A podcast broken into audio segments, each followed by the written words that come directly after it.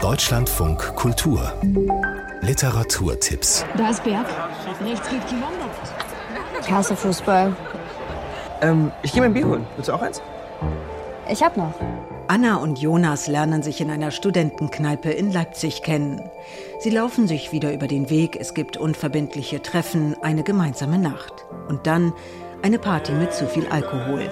Danach ist nichts mehr, wie es vorher war.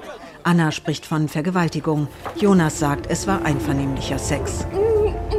Nichts, was uns passiert, heißt der Roman von Bettina Wilpert, dessen Verfilmung in der ARD-Mediathek zu sehen ist.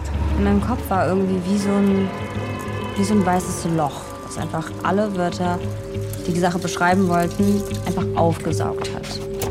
Offensichtlich ist es das Schlimmste, was einer Frau passieren kann. Und trotzdem ist es irgendwie nichts, was uns passiert. Was ich meine? Vergewaltigung passiert anderen. Nichts, was uns passiert mit Emma Drogunova, Regie Julia C. Kaiser. Bis zum 1. Juni in der ARD Mediathek. Er war der Erste, dessen Comiczeichnungen bei Surkamp erschienen, der österreichische Comiczeichner Nikolaus Mahler. Mittlerweile hat er eine stattliche Anzahl von literarischen Werken in seine Bildersprache übersetzt und dadurch neu interpretiert.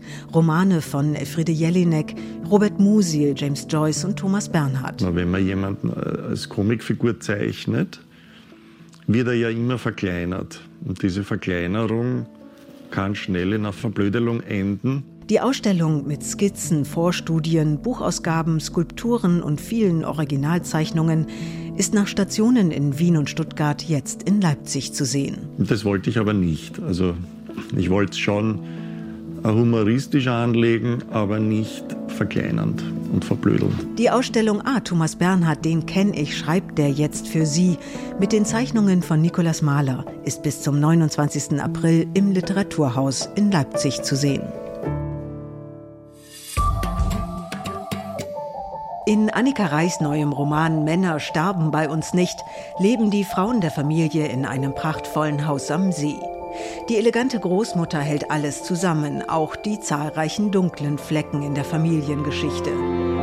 Aber nach ihrem Tod brechen die alten Wunden auf. Annika Reich liest heute in Berlin. Am Grab erinnert sich die Lieblingsenkelin und Erbin Luise an ihre Kindheit. Sie erinnert sich an die zwei toten Frauen vom See. Sie erinnert sich an das Verschwinden ihrer geliebten älteren Schwester Leni.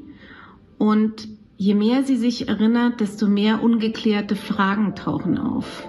Annika Reich liest heute um 20 Uhr im Georg Büchner Buchladen in Berlin aus ihrem Roman Männer sterben bei uns nicht, am nächsten Dienstag in Köln.